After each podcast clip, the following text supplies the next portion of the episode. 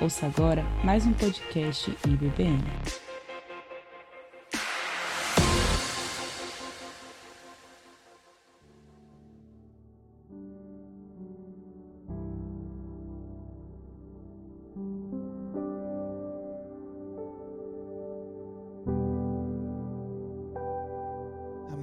Graça e paz, meus irmãos. Amém. Hoje é o terceiro episódio dessa série que é Deus exige de você uma vida radical. Não sei quantos estavam aqui nos episódios anteriores da nossa série, então eu vou dar uma pincelada para a gente conseguir andar nos mesmos trilhos aqui juntos. É, na primeira, no sábado retrasado, a gente foi falar sobre Salmos 1, né?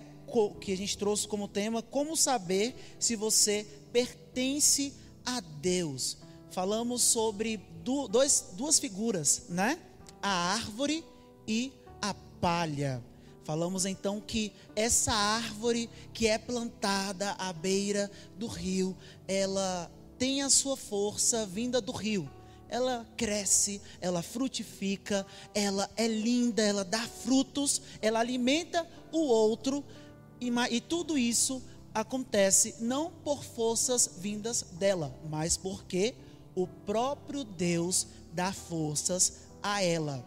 Da, do, em caso contrário, né, é, a gente tem a palha. A palha ela não tem raiz. A palha ela vai de um lado para o outro, aonde o vento a leva aonde o seu coração ele quer conduzir, né? A gente é como se o coração dessa dessa pessoa que é palha é, fosse uma bússola que a guia para todos os lugares. A gente falou sobre não é, seguir os conselhos do, dos ímpios, nem se deter nos caminhos do pecador, dos pecadores, nem se assentar nas rodas dos escarnecedores e é, falamos que a árvore ela é alguém que está em Cristo, é alguém que tem raiz, que permanece, e a palha ela tem como o seu fim a destruição. E a gente então ficou com uma grande pergunta na nossa cabeça: e aí, somos árvore ou somos palha? No próximo, no, no, no, outro sábado, que foi o sábado passado, tivemos aqui a nossa fogueira, que foi maravilhosa. Quantos aqui estavam na nossa fogueira aqui? Tem uma galera aqui. Foi bom demais estar aqui com vocês. E nós falamos sobre o seguinte tema: tenha coragem de fazer aquilo que deve ser feito. Falamos sobre três personagens: Sadraque, Mesaque e Abidnego, que mesmo sendo jovens, eles não olharam para a sua juventude, eles não olharam para os seus amigos que muito provavelmente estavam ali curvados diante, da, diante daquela estátua que o rei tinha mandado se curvar, e ele é, preferiu fazer aquilo que o Pai, que Deus, manda fazer. Preferiu seguir a cultura de Deus e não a cultura dos homens. Foram ousados, estavam dispostos a fazer aquilo que devia ser feito. E hoje nós vamos falar sobre o verdadeiro Deus do seu coração. Hoje vamos falar sobre idolatria. E então a pergunta que eu quero deixar para você hoje é: você é um idólatra? Será? Quem é que conduz o seu coração? Quem é que que te leva no trilho? Quem é que te faz fazer aquilo que você faz no seu dia a dia. Calvino falou que o coração do homem é uma fábrica de ídolos. Então, o coração, a gente olha, por exemplo, né, é, a imagem de uma fábrica está ali, ó, constantemente criando um produto. E então, esse produto no coração, se a gente, se a gente for levar em conta o nosso coração, segundo Calvino, é uma fábrica é, produz um produto chamado pecado, ídolos. E a gente vai conversar um pouco sobre isso hoje. Abra sua Bíblia em Atos 17, 16 ao 23.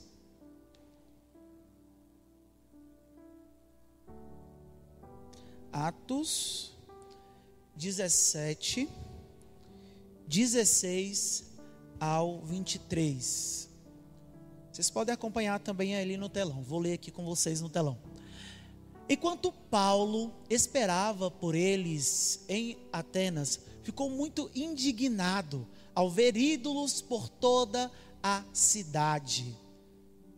Por isso, ia à sinagoga debater com os judeus e com os gentios tementes a Deus, e falava diariamente na praça pública a todos que ali estavam. Paulo também debateu com alguns dos filósofos epicureus e estoicos, quando lhes falou de Jesus e da ressurreição. Eles perguntaram: O que esta tagarela está querendo dizer? Outros disseram: Parece estar falando de deuses estrangeiros. Então levaram Paulo ao conselho da cidade e disseram: Pode nos dizer que novo ensino é esse? Você diz coisas um tanto estranhas e queremos saber o que significam. Convém explicar que os atenienses, bem como os estrangeiros que viviam em Atenas, pareciam não fazer outra coisa senão discutir as últimas novidades. Então Paulo se levantou diante do conselho e assim se dirigiu a seus membros. Homens de Atenas, vejo que em todos os aspectos vocês são muito religiosos. Pois enquanto andava pela cidade, reparei em seus diversos altares. Um deles trazia a seguinte inscrição: Ao Deus desconhecido. Esse é o Deus que vocês adoram sem conhecer. É exatamente aquele de que lhes falo. Santo Deus e eterno Pai, nós te louvamos. Te louvamos, Pai, porque a Sua palavra é verdadeira, a Sua palavra é santa. Sua palavra, Pai, nos conduz. Mais uma vez, Pai, eu te peço, nos conduz em Sua palavra e que possa ir ao encontro de nosso coração a ponto de haver mudanças e que, em nome de Jesus, o Senhor seja o centro de nossas vidas em todos os instantes. É isso que eu te peço e desde já te agradeço. Em nome de Jesus, amém. Nós aqui, nesse texto, vamos falar sobre dois personagens. O primeiro personagem é Paulo. Tiago, quem é Paulo? Paulo, ele é pregador, plantou igrejas. Ele é uma pessoa de Deus. Sua bússola é Deus. Não é o seu coração, não é o seu a sua humanidade, mas a sua forma, sua, seu modo de pensar, seu modo de agir considera Deus. A gente então vai falar sobre o segundo personagem, que é Atenas. Quando eu falar sobre Atenas, a gente vai pensar em todos os que viviam naquele local. Atenas não é apenas a cidade, mas são as pessoas que vivem ali. Vamos ver então sobre esses dois personagens, Paulo e Atenas. Atenas era uma cidade intelectual, uma cidade de pessoas inteligentes, pessoas cultas, pessoas que gostavam de discutir sobre ideias, gostavam muito, eles gostam muito de filosofia, de artes. É, é, é a terra, por exemplo, de Péricles, Platão, Aristóteles, pessoas influentes que são influência até hoje na nossa sociedade, para vocês terem uma noção do quão filósofa é essa cidade, quão intelectual é essa cidade. Nessa cena toda, nesse quadro que a gente está desenhando aqui, nós é, falamos sobre o fato de Paulo estar indignado. Paulo ele ficou indignado quando chegou ali naquela cidade. Aí você se pergunta por que, Tiago, que Paulo ficou indignado quando entrou em Atenas? Porque haviam muitos ídolos. Haviam muitos ídolos naquela cidade. Então, como de costume, Paulo ele sempre quando ia pregar nas cidades, ele tinha o costume de ir à sinagoga. Ele então foi à sinagoga, que é um lugar feito, né, é, para os judeus adorarem a Deus. É um local onde os judeus eles adoravam a Deus. E ele foi para lá para debater com os judeus, falar sobre a verdade, sobre a palavra de Deus. Ele foi evangelizá-los. Paulo, ele é uma pessoa que ele não só debatia com o entre quatro paredes, com os judeus nas sinagogas, não. Paulo é uma pessoa que prega fora de quatro paredes. Ele não só dentro de quatro paredes, mas também fora. Paulo é, é uma pessoa chamada para falar às pessoas no meio da rua, sabe? E foi exatamente o que ele fez.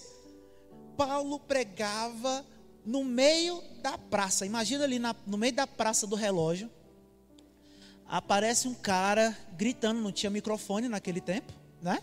Imagina aquele aquele rapaz é, falando alto sobre a sua forma de pensar, sobre a sua filosofia, né? Sobre a, o seu jeito de agir, sobre as coisas de Deus. Aí você se pergunta, mas essa praça pública aqui naquele local, lá em Atenas, era uma praça diferente. Não era uma praça é, como a praça do relógio.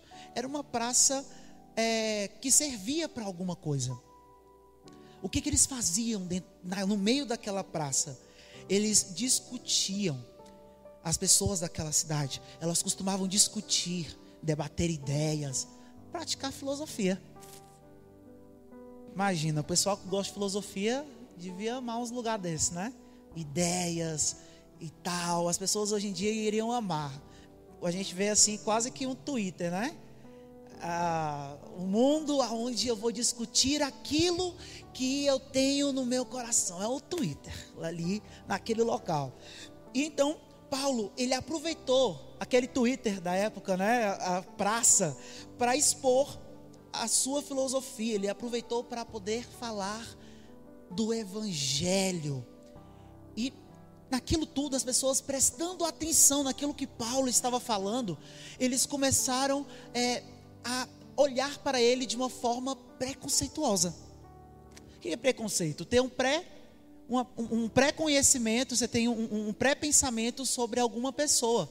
Você nem conhece a pessoa direito e você então já tem um pensamento sobre é, a pessoa dela. E o que, que eles falaram que ele era? Eles falaram: Ei, esse cara é tagarela, né? Gosta de tagarelar. Chamaram Paulo de tagarela. Quando a gente olha para a palavra tagarela hoje, a gente, ah, ok, uma pessoa que fala muito. Mas quando a gente vai olhar o significado no grego, a gente tem a palavra tagarela de uma forma mais profunda o significado é passarinho no esgoto catando sementes. Um outro significado é aquele que não tem ideias próprias, porque não tem é, independência para a sua própria opinião sobre determinado assunto. O que eles falaram? Esse aí gosta de seguir o pensamento dos outros. Ele não tem pensamento próprio, não tem luz própria. Ele começa a falar das coisas dos outros. Como é que é isso, sabe? Mas é muito interessante a reação de toda aquela cidade. Aquela cidade que é tão.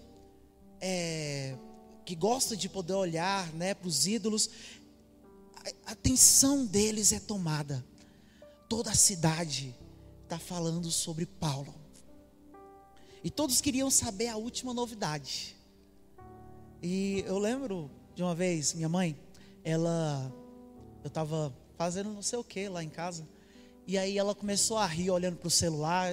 O pessoal começa a olhar os TikTok da vida, né? Começa a rir e tudo. Minha mãe estava rindo lá. Eu falei: O que, que foi, mãe? Ela falou: Vim aqui ver você. Eu falei: Oxe, gravei vídeo por hoje não. Como é que é esse negócio? Minha mãe então falou bem assim: Olha, esse vídeo aqui. Aí o vídeo era um cara, ele estava ali escovando os dentes, né?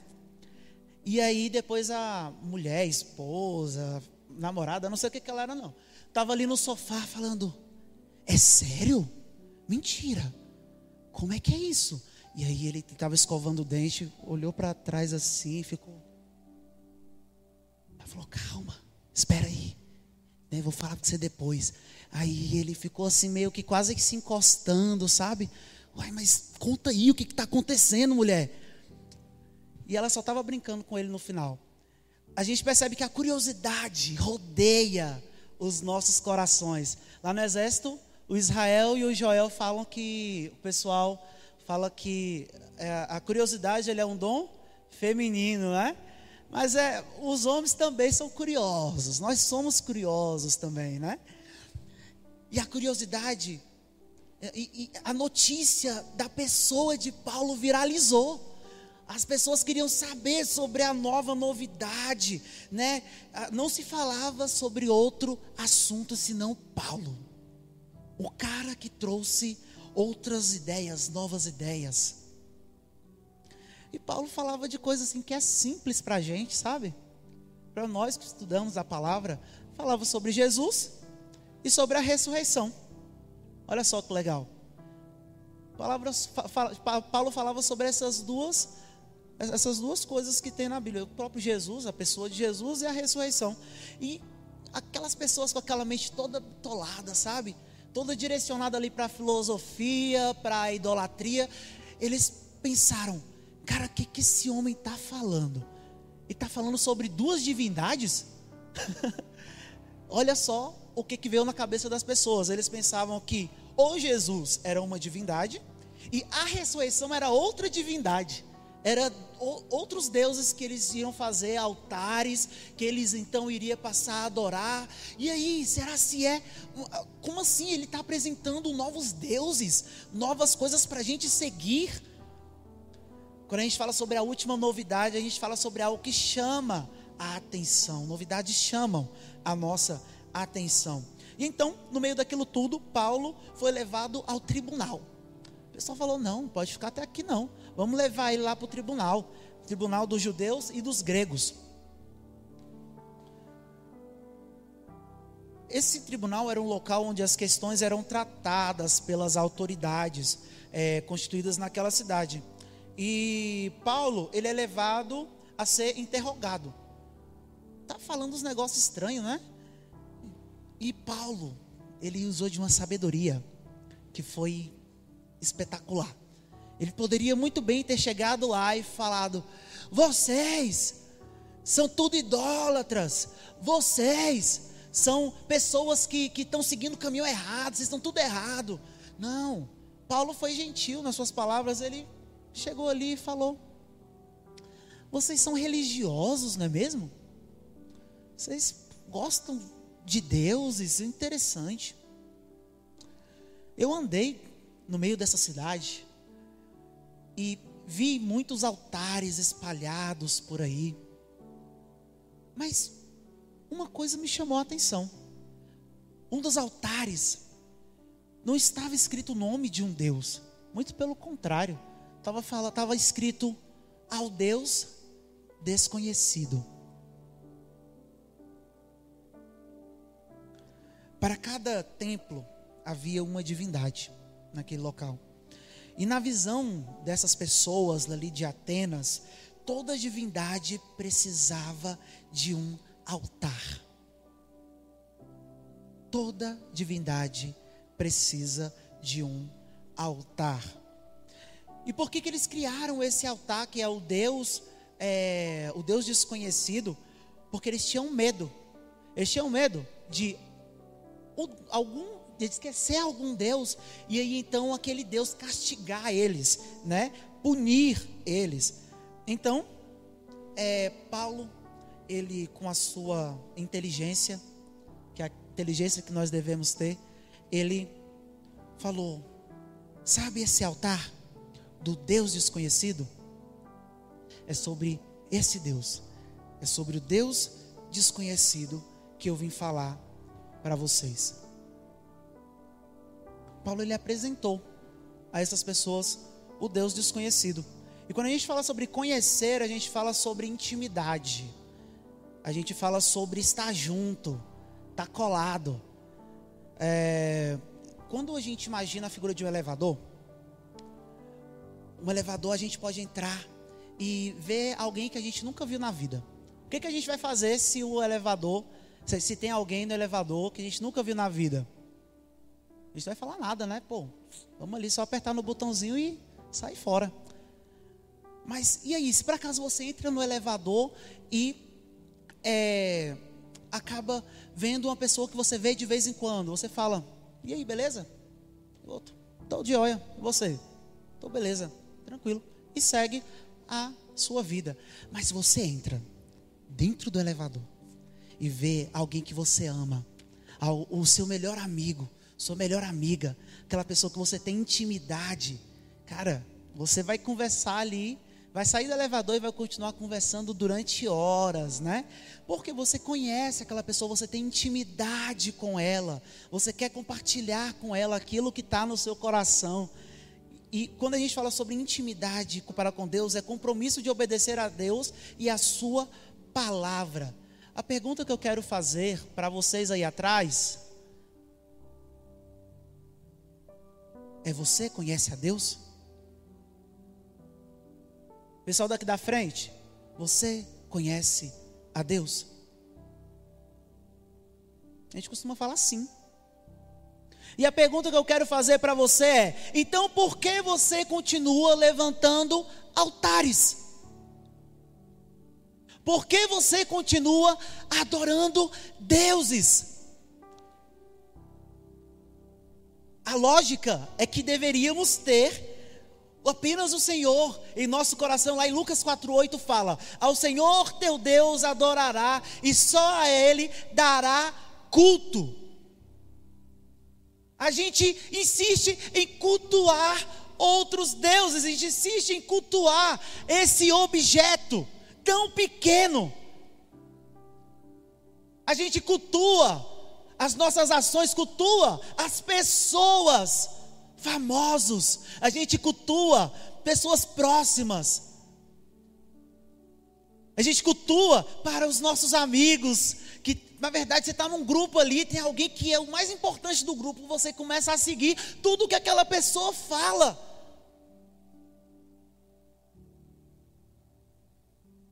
Quem conduz a sua vida? Ao Senhor teu Deus adorarás, só a Ele darás culto. Aonde está o seu Deus? Aquela galera tão apegada aos seus ídolos, conhecia tanto sobre eles, sabia a sua vida, a, a, vida pessoal dos seus ídolos, eles sabiam o que eles comiam, o que eles bebiam, o que eles gostavam de fazer no seu tempo livre.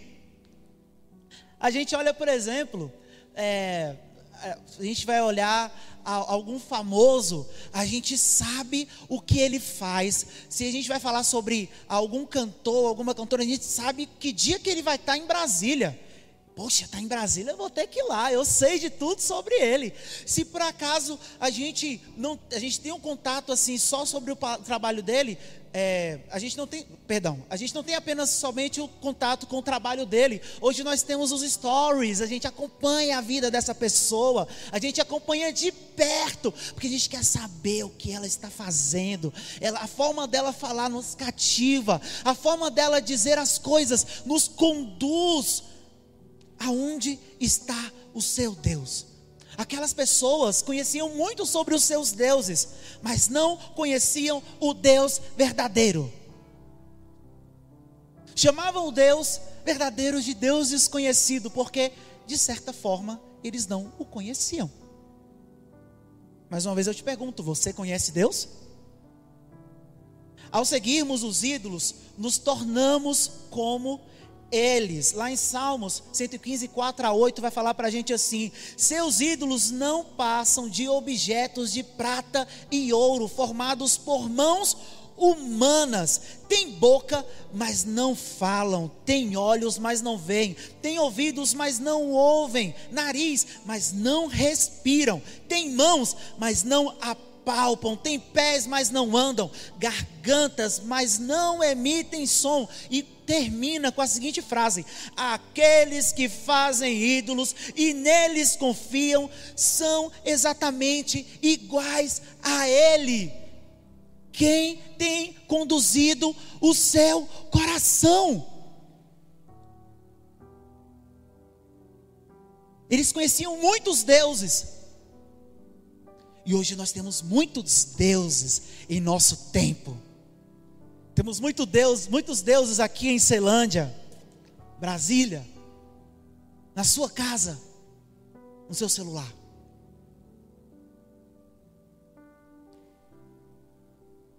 É muito interessante ele falar: seus ídolos não passam de objetos de prata e de ouro formados por mãos humanas. O coração guiando para poder preencher um vazio, inventando ídolos.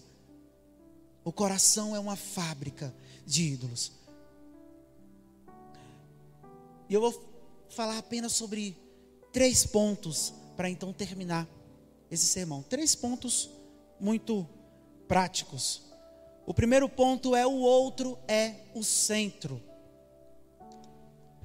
Nós nos aproximamos muito das pessoas, assim como eu cheguei a falar aqui, por meio de redes sociais, nos, apro nos aproximamos muito de pessoas por meio dos stories, né? Queremos saber tudo sobre a sua forma de pensar no seu Twitter. São junções de pedaços.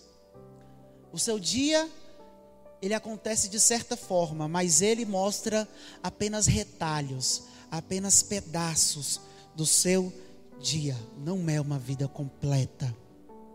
E aquela vida tão perfeita nos cativa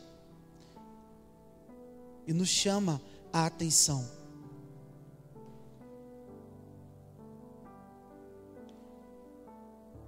Quando nós falamos sobre time de futebol, que temos muitos meninos, muito provavelmente nós torcemos para alguém, nem que seja para o Brasil, né?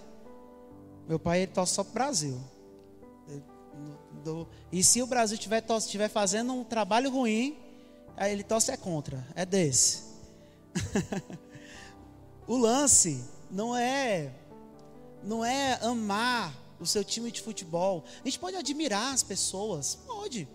Eu admiro muito a pastora Telma, admiro muito o pastor Marcelo, admiro muito muitas pessoas aqui. A Aline eu admiro bastante, o Andrei eu admiro bastante. A gente pode admirar pessoas, mas admirar é muito diferente de idolatrar. O lance não é amar o time de futebol, mas colocar acima de Deus, idolatrá-los.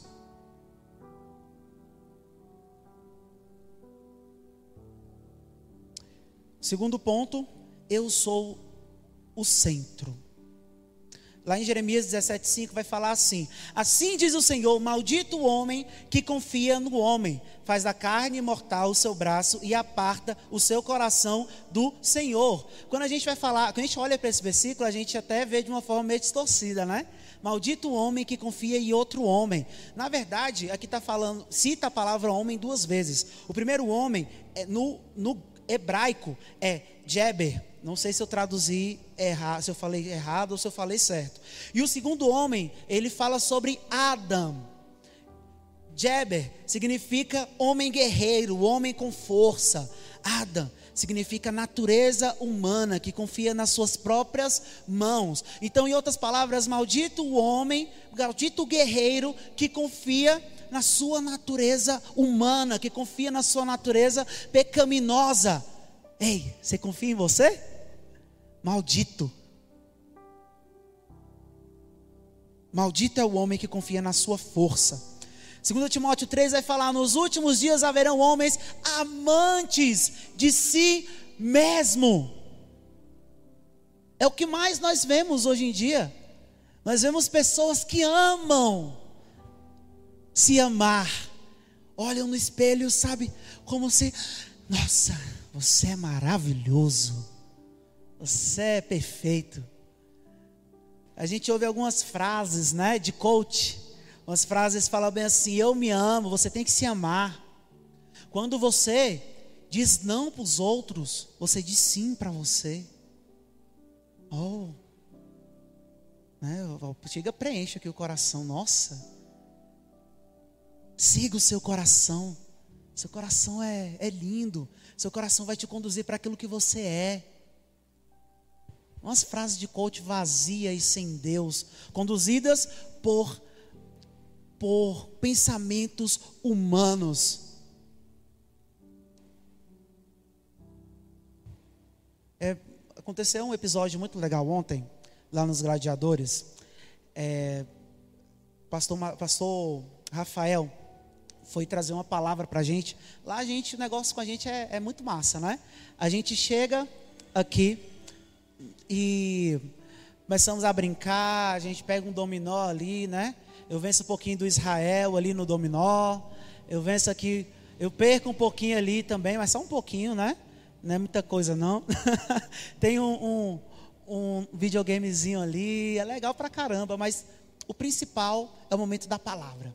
Pastor Rafael, quase falei para Israel, Israel, ele está metendo uma surra aqui em mim, eu mal cheguei. Ele está metendo uma surra aqui em mim. Quando eu cheguei lá, ele estava fazendo a seguinte pergunta: Por que vocês se chamam de gladiadores? E aí, é, nós né, inflamos o nosso pulmão e falamos, porque estamos em guerra contra o pecado.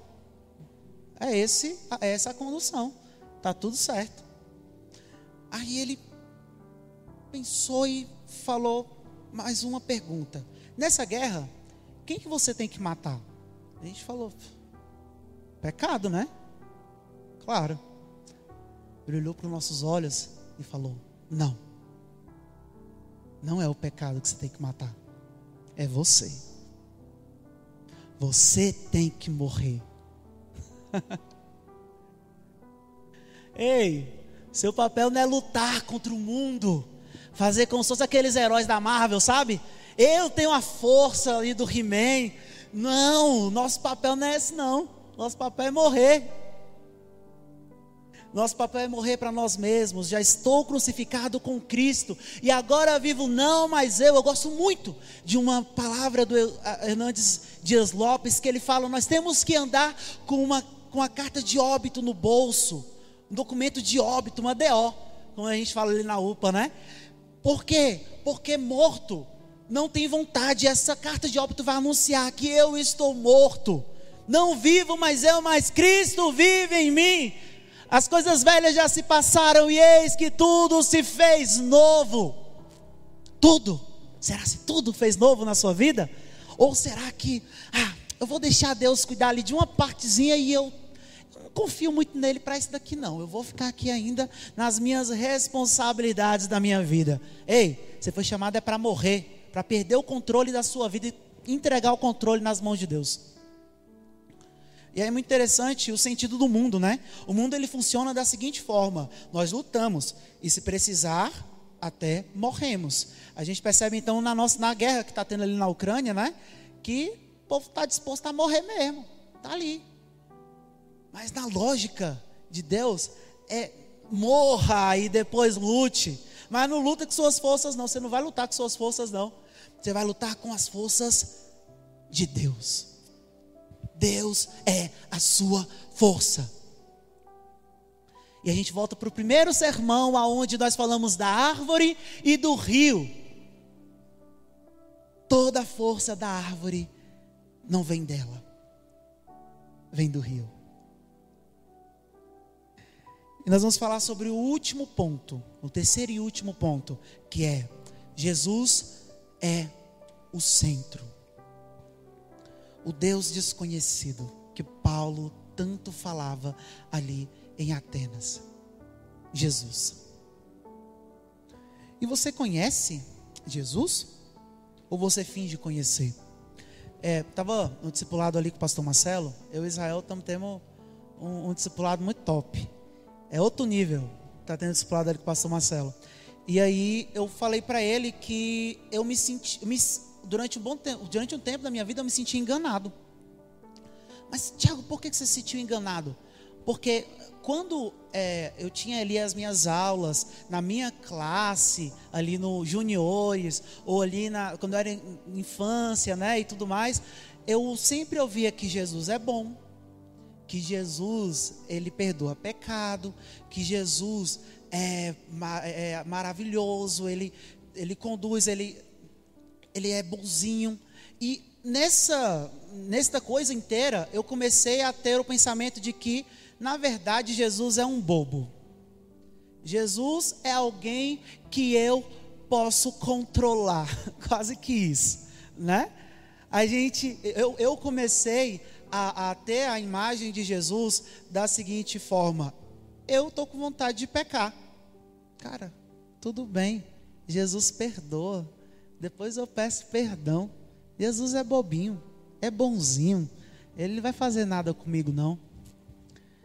Cara, teve um tempo então que eu tive o discipulado com Andrei. A gente foi estudar Romanos. E eu falo muito sobre Romanos. Porque foi o livro que eu considero da minha conversão. Eu conheci Deus quando eu, quando eu li e entendi o livro de Romanos. E naquele livro eu entendi que eu não era nada, que eu era um lixo, que eu mereci para o inferno e que é, Deus, eu abandonei, eu olhei para a natureza, não percebi Deus, e aí então Deus abandonou a humanidade seus próprios desejos, e nesse abandonar nos seus próprios desejos, o pensamento do homem que parece ser tão inteligente, tão eloquente, é o pensamento tolo, escuro em si mesmo, não é conduzido pela sua humanidade, é perdido. E aí homens começaram a se deitar com homens, mulheres começaram a se deitar com mulheres. Um, problemão começou a soltar ali, onde uma lista de pecados estão ali, e no final fala que o salário do pecado é a morte. Estamos tudo condenado, vamos tudo para o inferno. É esse pensamento que eu tinha. Falei, lascou. E aí depois disso daí tudo, vai ver um, uma parte lá calvinista, e eu falei, meu pai do céu, como é que eu vou conduzir esse negócio aqui? E eu tive algumas pessoas que eu fui buscar ali uma resposta, né? Que foi meu pai e pastora Telma. Não sei se Telma lembra disso, não. Mas foram duas pessoas assim que, que foram essenciais na minha vida espiritual nesse momento. Que foi Andrei, meu pai, e Telma. Foram pessoas assim espetaculares. A partir daí, então eu comecei a conhecer Deus, que Ele é um Deus irado. Eu comecei a ver Deus da forma como Ele é. E aí, você conhece Deus? Ou Ele é o Deus bobo?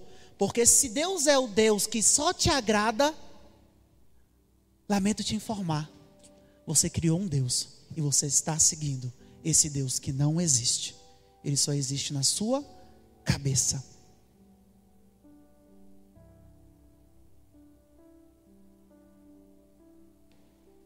O homem ele possui um vazio dentro do seu coração. E esse vazio tem um encaixe perfeito ali, ó, Deus. Quando tira isso aí, tem um vazio dentro dele. Então o homem ele é perdido. E quando a gente fala do fato de estar em Deus, nós falamos sobre plena satisfação em Deus.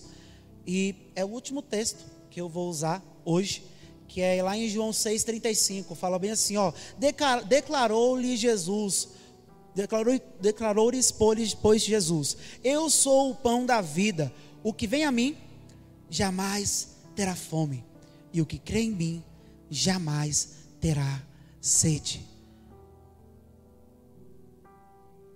No Senhor, nós podemos ter plena satisfação. Ele não fala provavelmente você vai parar de ter fome, ou provavelmente você vai parar de ter sede. Ele não fala isso. Ele faz uma afirmação. Jesus falou que é o pão da vida. E você está querendo se alimentar de farelo.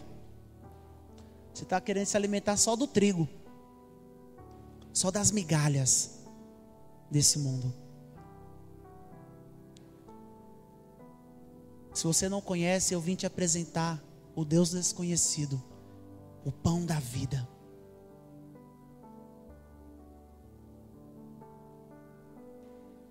Dessa forma, todos os ídolos do nosso coração não são só retirados, são arrancados. Nós não vamos ter necessidades de ficar criando ídolos no nosso coração, porque o Senhor nos basta. O Senhor te basta.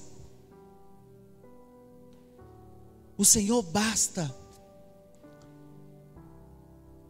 Ou o seu coração, ele é conduzido pelos ídolos.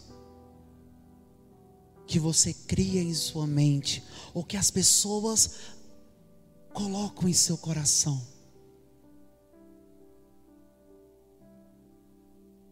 Fala com o Senhor.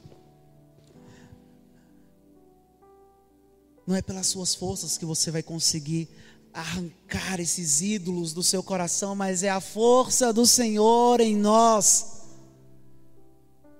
O Senhor nos satisfaz.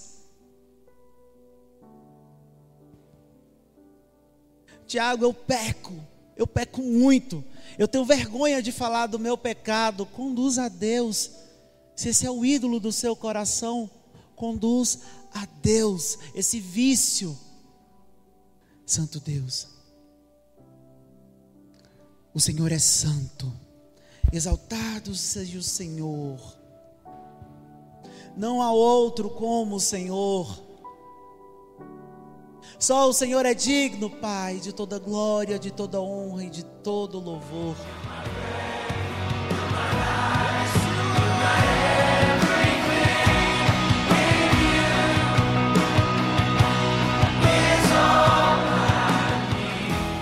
Você ouviu um podcast IBBM.